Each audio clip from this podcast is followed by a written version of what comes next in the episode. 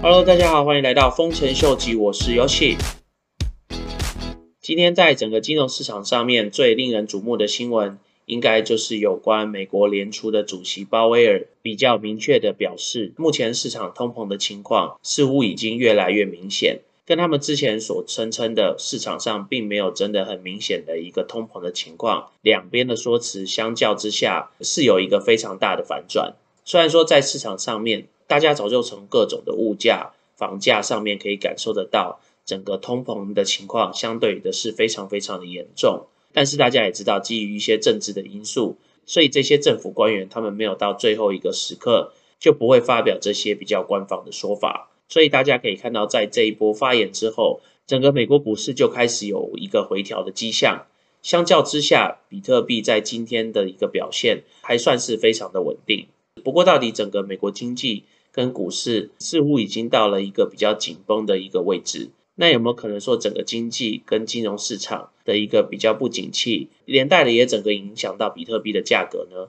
这个部分的话，我们可以从这个资深分析师 Alex Kruger 他在今天的一个推文里面可以看得到，他这个推特的推文里面分成了几个不同的篇幅。第一个篇幅里面，他讲到说，加密货币市场现在已经慢慢的感受到许多资金的一个流入。相较之下，美国的联储对整个市场方面反倒是开始趋于一个紧缩的政策，所以是不是间接的指出将会有更多的资金从传统的金融市场转向加密货币市场？在他第二个篇幅里面，他有提到最近加密货币市场上面一些比较主流利多的一些消息，就是有关艾迪达在最近跟元宇宙概念去中心化的游戏 Sandbox 他们合作。另外还有超过将近一个 billion 的资金，已经从各种不同的渠道开始注入加密货币的市场。所以不论从资金面，或是从一些公司的策略联盟上面，都可以看到整个加密货币市场，还有整个元宇宙的市场，都已经开始被一些主流的媒体或是一些传统的机构开始重视，对币圈之后的一个发展带来了一定的帮助。那在第三个篇幅里面，他又提到了。在今天美国联储鲍威尔他的声明里面，可以发现美国联储将会开始加速他们紧缩的一个政策。那市场也因为这样子的一个政策，有一个非常快速的反应，也就是大家今天看到的股票的一个回跌，其实也就代表着市场上的一些热钱要开始慢慢的退去，间接的对传统的金融市场肯定会带来一定的影响。在加速紧缩的情况之下。同时又碰到最近整个新冠肺炎的这个风险又开始增加，市场早就已经有一个观望的态度，只是一直就在等待联储他们有一个正式的声明而已。但是在第五个篇幅里面，Alex 就有提到，他认为说这些发言早就应该是在感恩节之前早就已经撰写好的一个篇幅。那因为 Omicron 这个最新的新冠病毒。其实是在感恩节那个时候才开始发酵的，所以是不是代表联储他们的发言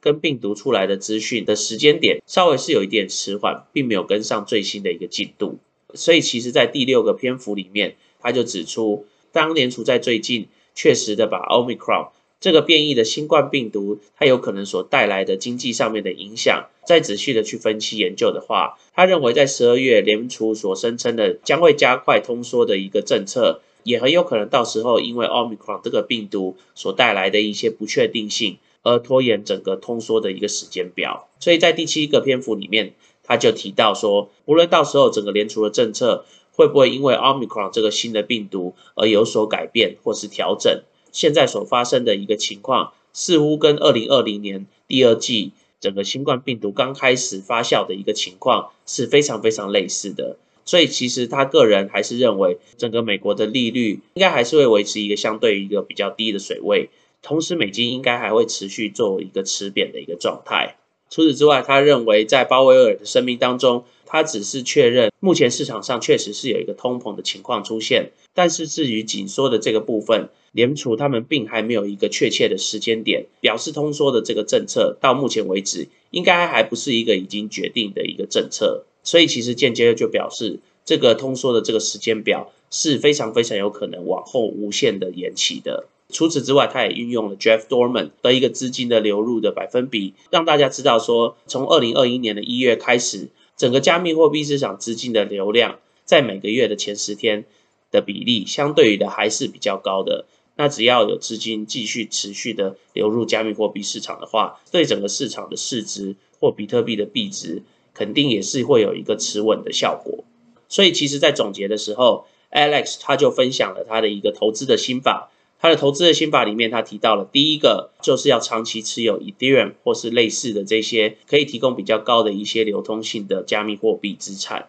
第二个就是只有在美国时间的平日才去进行这些交易。再来第四个就是只有在每个月的前十天来进行这些交易，因为通常这个时候才是大量的资金进场的时候。通常只要在月中以后，资金就会开始慢慢的流出。如果能掌握到他所分享的这四个关键的投资要素，搞不好大家都有可能跟他一样，在交易市场操作上面个绩效相对于的是会比较好的。当然，这个是 Alex 这个资深的交易员他所分享给大家的一个投资策略。不过，我个人的话还是觉得，不论是任何一个 project，大家还是尽量以一个长期投资的一个角度，不然的话，这样子的短期进出，相对于的风险还是比较大的。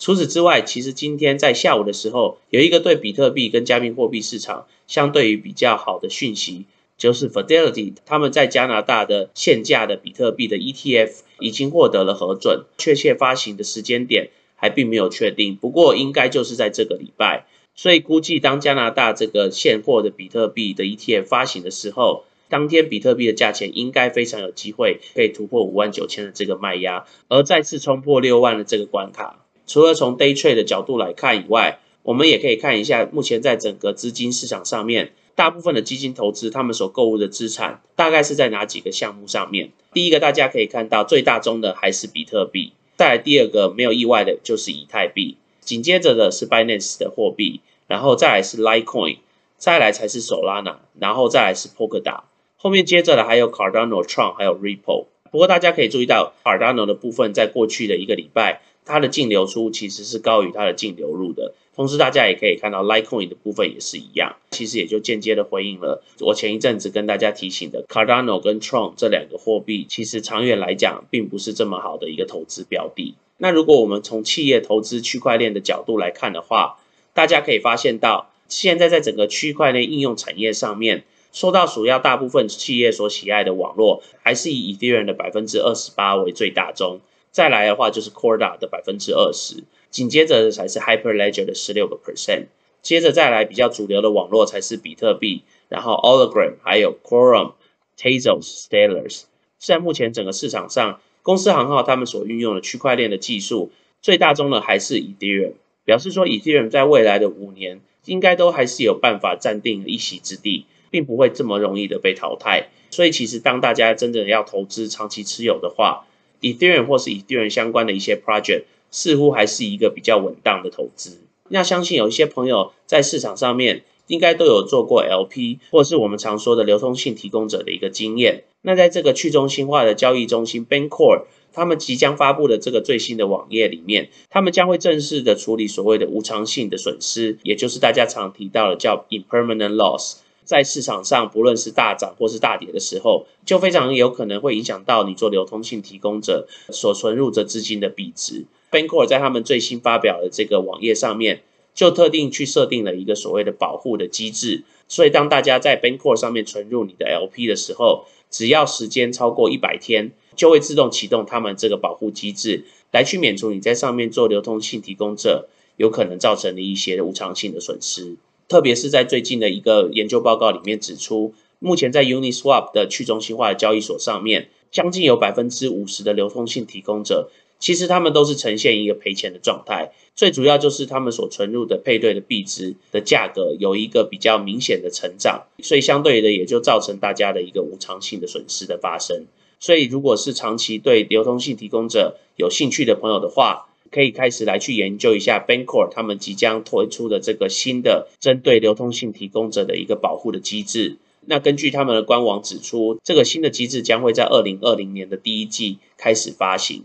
那在这几天，大家应该会发现柴犬币有一个相对比较明显的涨幅，主要的原因是因为柴犬币他们的团队跟一个游戏设计的传奇 William v o g 合作。将会开始共同开发柴犬币相关的游戏。除此之外，也因为柴犬币即将在美国相当知名的一个 e-commerce 的网站 Newegg 上面接受柴犬币，所以其实也就是继美国的电影院龙头 AMC 之后，将会是下一个接受柴犬币的一个网络通行商。不过大家还是要特别记得，柴犬币、狗狗币这些所谓的迷因币，他们其实都是靠所谓的一些人气来去冲他们的价钱。所以在投资这些民营币的同时，大家还是要特别的注意跟小心。那我们今天先聊到这喽。如果喜欢我康谈的朋友，麻烦帮我按赞、订阅、分享、开启你的小铃铛。那如果对我的康谈有任何 comment 的朋友，也麻烦帮我在下面留言。拜拜。